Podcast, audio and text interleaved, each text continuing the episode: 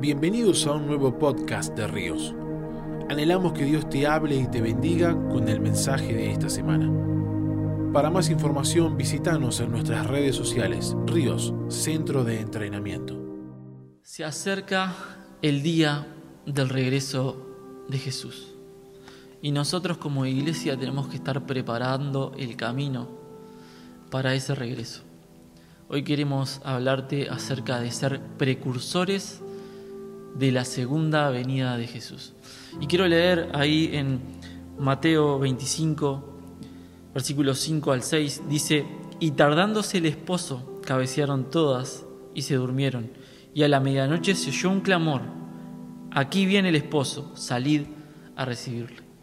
En esta, en esta descripción de los últimos tiempos que Jesús hace en estos dos capítulos tremendos, Mateo 24 y Mateo 25, en los cuales tenemos que estar empapados, porque somos esta generación que está a las puertas del regreso del Señor. Jesús dice que va a venir un adormecimiento sobre toda la iglesia. en este pasaje habla acerca de las sabias o las prudentes y de las insensatas.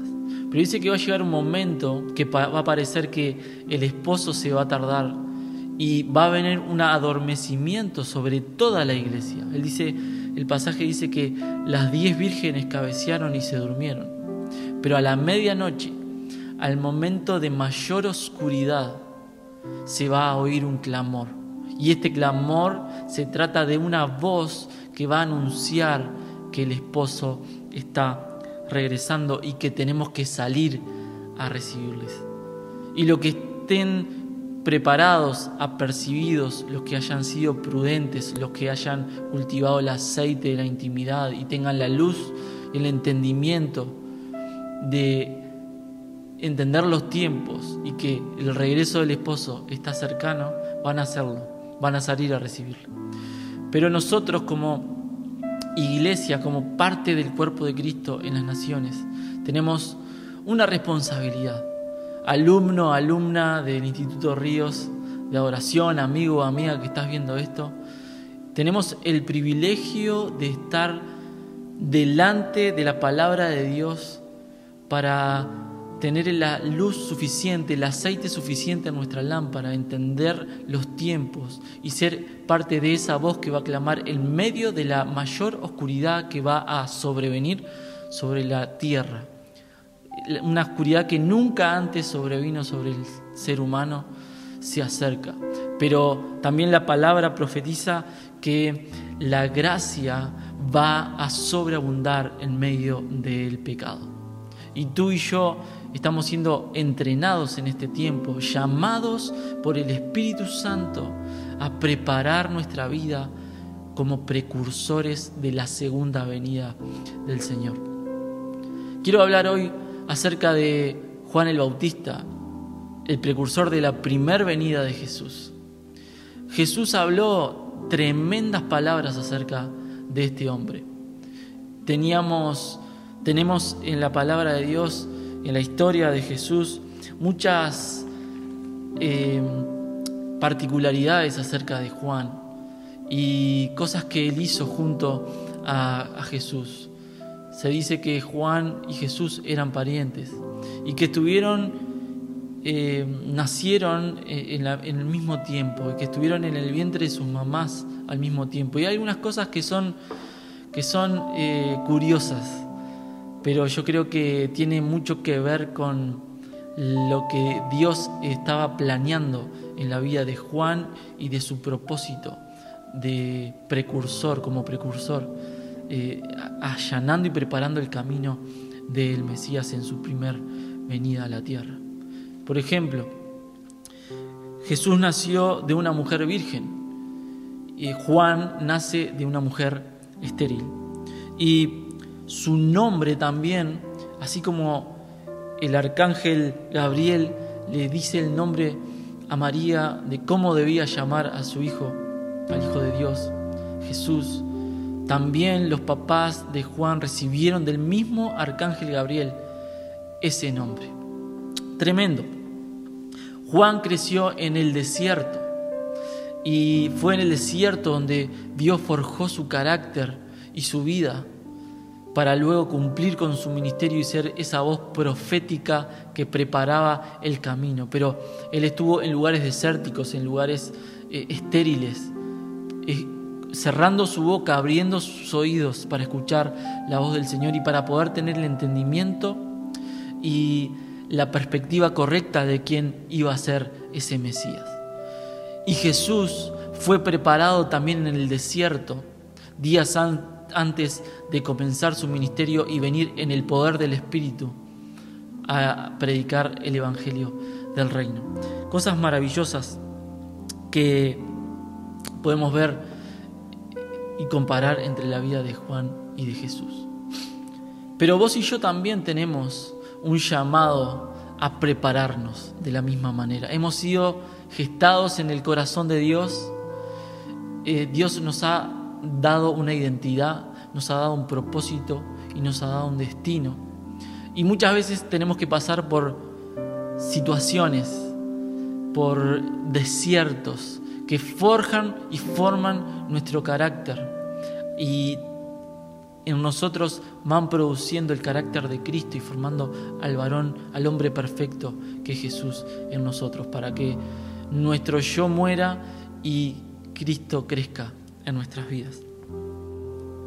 Y quiero ver, o que veamos juntos, mejor dicho, la vida de Juan, detenernos un poquito en ver su vida, porque Juan de alguna manera puso el estándar de lo que debía ser un precursor de Cristo.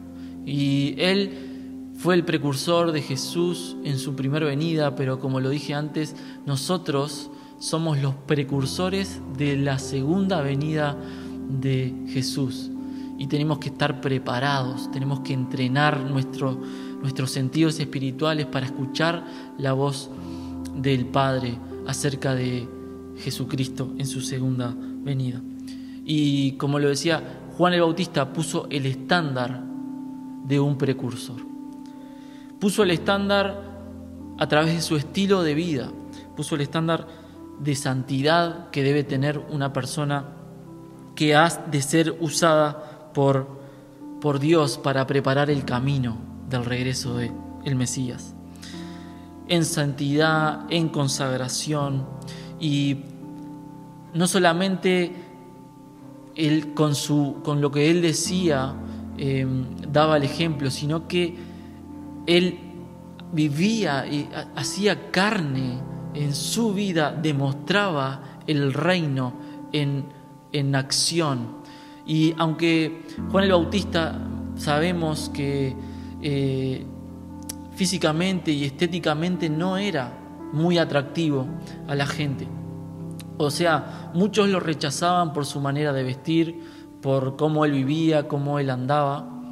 Eh, pero lo que se volvía atractivo en este hombre, en este profeta, era cómo hacía lo que hacía con autoridad cómo Dios lo usaba para, para traer convicción de pecado en el corazón del pueblo de Israel. El mensaje que Juan el Bautista tenía, que el precursor de la primera venida de Jesús tenía, era anacrónico a la información que los más estudiosos y religiosos tenían en su época. Juan era un adelantado. El pueblo de Israel, por la historia que ellos habían vivido, por la, la clase de historias que ellos habían vivido con Dios, esperaban a un aparente Dios guerrero, un Mesías que iba a imponer militarmente por la fuerza al reino de los cielos. Pero Juan tuvo la capacidad de entender el corazón de Dios y la humildad de Jesús al venir como un cordero eh, sacrificial que se iba a ofrecer por el pecado del mundo. Y este era su mensaje.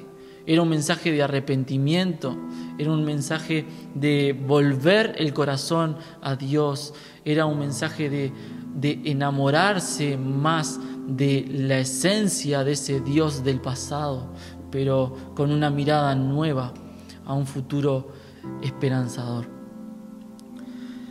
Él dio el estándar de un precursor con este mensaje, con la perspectiva correcta de Jesús como Cordero que iba a ser sacrificado y también con la perspectiva correcta del corazón del Padre a ofrecer este gran y único sacrificio a través de entregar a su Hijo por todos nosotros.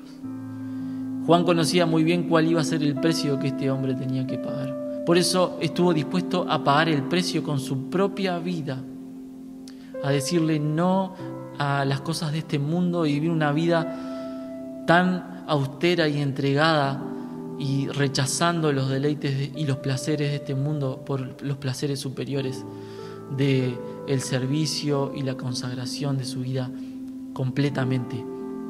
Es tremendo lo que Jesús decía de Juan. Por ejemplo, en Mateo capítulo 11, Juan dice, eh, Jesús, perdón, dice de él que de cierto os digo, entre los que nacen de mujer no se ha levantado otro mayor que Juan el Bautista, pero el más pequeño en el reino de los cielos mayor es que él. Y también en Juan 5:35 dice Jesús de Juan el Bautista, él era antorcha que ardía y alumbraba, y vosotros quisisteis regocijaros por un tiempo en su luz.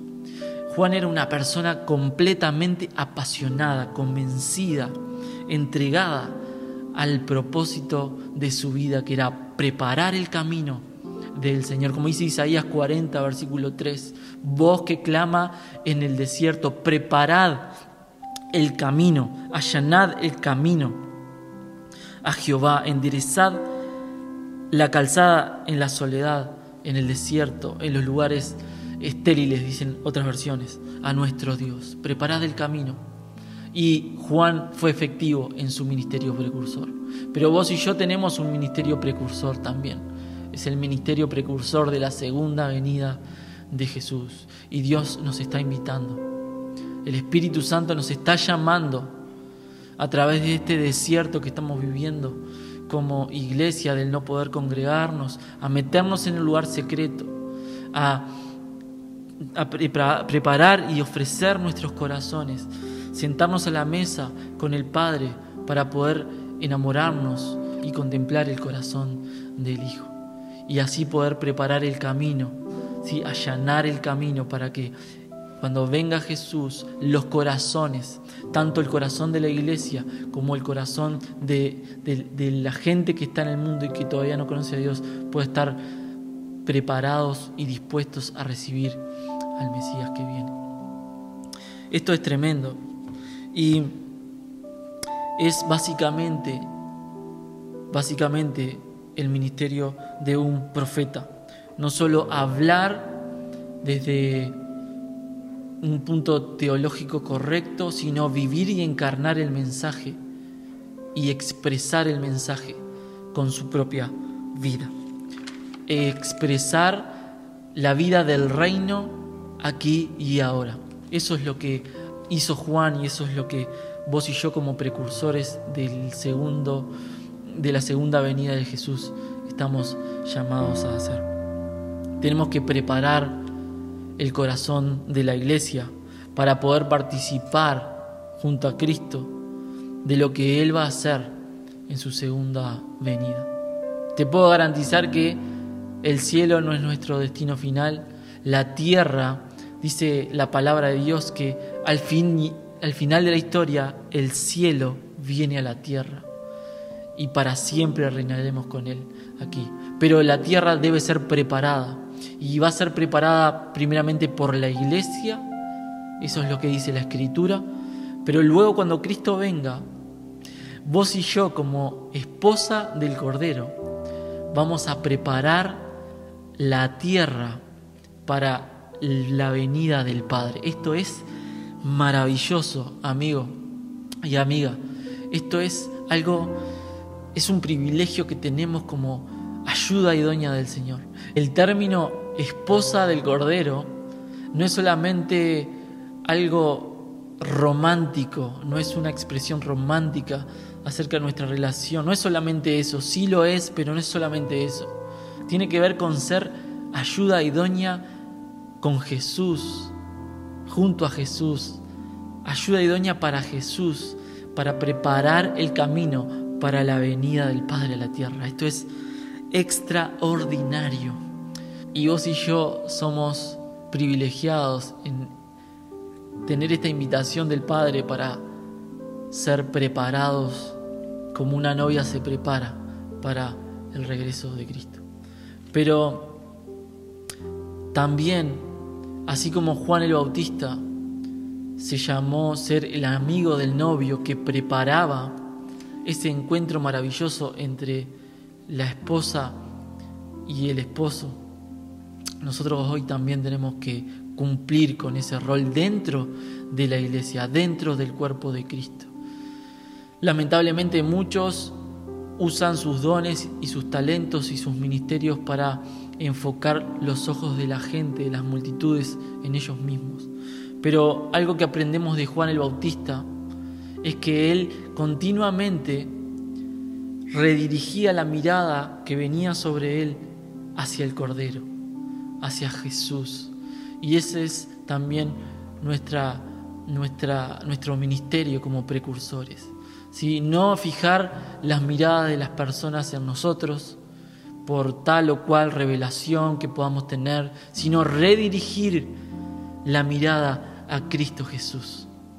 Que la gente a través de nosotros pueda enamorarse y apasionarse por ese hombre que es Jesucristo, por nuestro Salvador, por nuestro Redentor.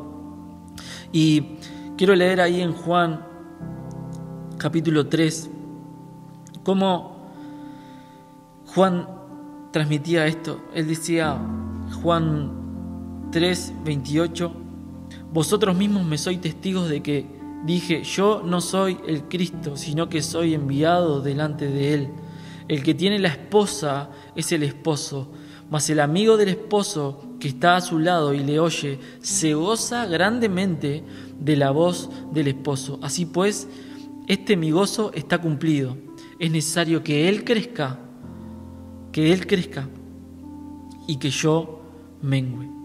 Y es necesario que nosotros menguemos, que nosotros desaparezcamos si es necesario, con tal de que la gente lo pueda ver a Cristo en toda su belleza, en toda su hermosura, en toda su gloria. Y también en Juan 1, eh, versículo 15 al 24, miren lo que dice Juan.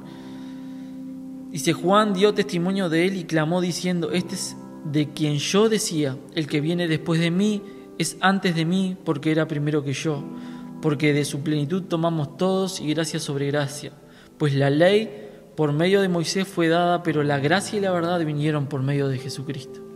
A Dios nadie le vio jamás. El unigénito Hijo que está en el seno del Padre, Él le ha dado a conocer. Este es el testimonio de Juan cuando los judíos enviaron de Jerusalén sacerdotes y levitas para que le preguntasen, ¿tú quién eres? Él contestó y no negó, sino confesó, yo no soy el Cristo. Y le preguntaron, ¿qué pues? ¿Eres tú Elías? Dijo, no soy. ¿Eres tú el profeta? Y respondió, no. Pues ¿quién eres? Para que demos respuesta a los que nos enviaron. ¿Qué dices de ti mismo? Dijo, yo soy la voz de uno que clama en el desierto, enderezad el camino del Señor, como dijo el profeta Isaías. Wow.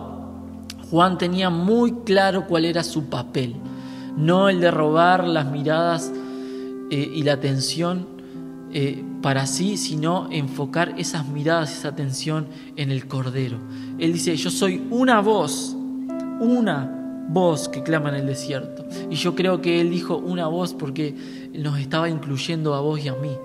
Tú y yo somos la voz también que clamamos en el desierto, declarando la venida, el regreso de Jesús. Así que tenemos esta maravillosa invitación a ser precursores de la segunda venida del Señor. Y quiero terminar con una pregunta.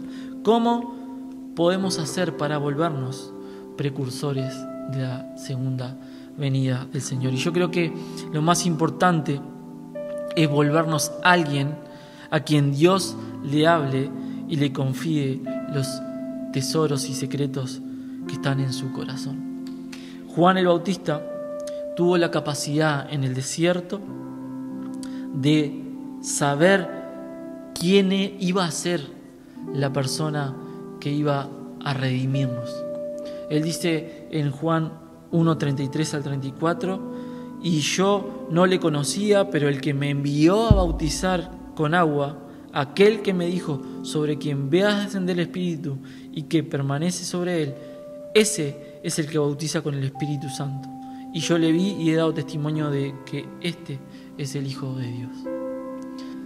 A causa de que Juan se retiró a vivir gran parte de su vida en lugares desérticos para dedicar toda su atención a escuchar la voz del Padre y que le fuera revelado el corazón y las intenciones del corazón de Dios y acerca de quién iba a ser este Mesías. Él tenía esta revelación. Él sabía porque el Padre le había dicho de su propia boca que sobre aquel que viera que el Espíritu Santo iba a ascender sobre Paloma, ese iba a ser el elegido, el enviado, el Mesías el prometido. Y ese iba a ser el mensaje que él iba a tener que dar a lo largo de todo su ministerio. Anunciar y testificar acerca de quién era el Hijo de Dios. Vos y yo tenemos una invitación.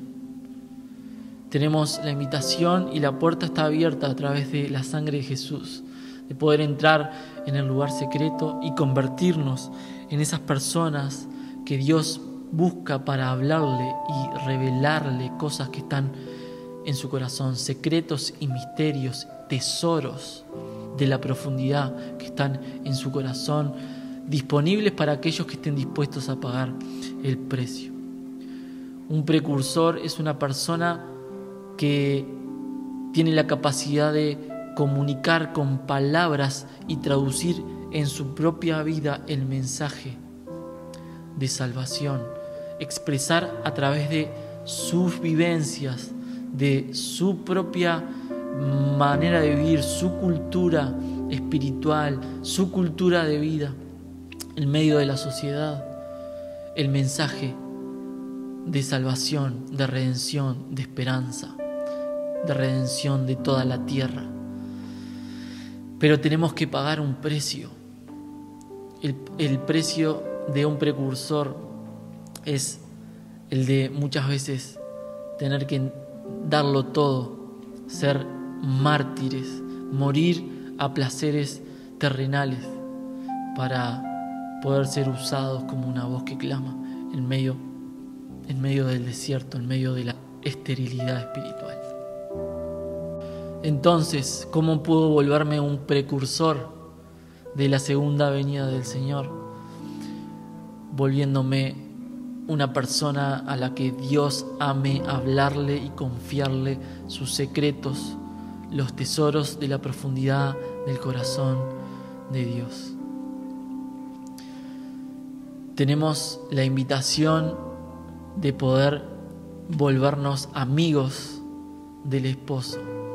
Tenemos la invitación de parte de Dios de prepararnos y entrenar nuestras vidas en medio de la soledad, del desierto de este mundo, de la esterilidad espiritual que hay, de la muerte espiritual que hay en este mundo, para poder ser esa voz que clame en medio de la noche y anuncie, he aquí viene el esposo, salida a recibirle. Iglesia, sal a recibir al esposo, no estés encerrada, no estés dormida, que podamos ser juntos voces que claman en medio del desierto y que despierten a la iglesia para que la iglesia esté preparada, esté llena de luz, esté llena de aceite de la unción para recibir al esposo, para que la iglesia salga de la cueva y pueda salir a recibir al esposo.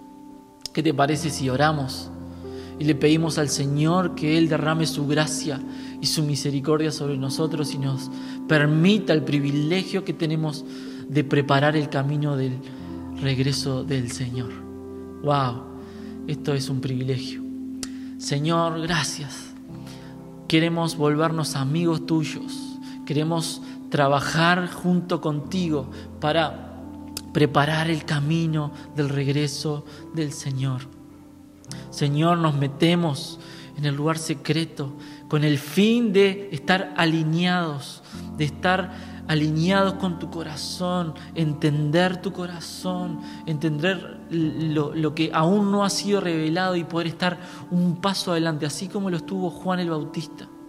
Un paso adelante de sus contemporáneos, un paso adelante de los más entendidos religiosos de su época, porque él tenía de primera mano, de tu boca, él escuchó revelación y sabiduría y pudo entender que de nada valen los placeres de este mundo comparados con el placer superior de conocerte y ser tus amigos y preparar el camino de tu regreso, Señor.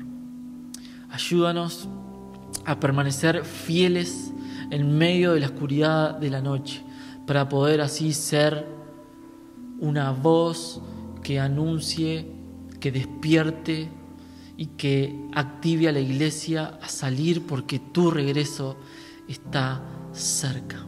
En el nombre de Jesús. Amén y amén. Gracias por haber compartido este mensaje con nosotros. Para más información visítanos en nuestras redes sociales, Ríos, Centro de Entrenamiento.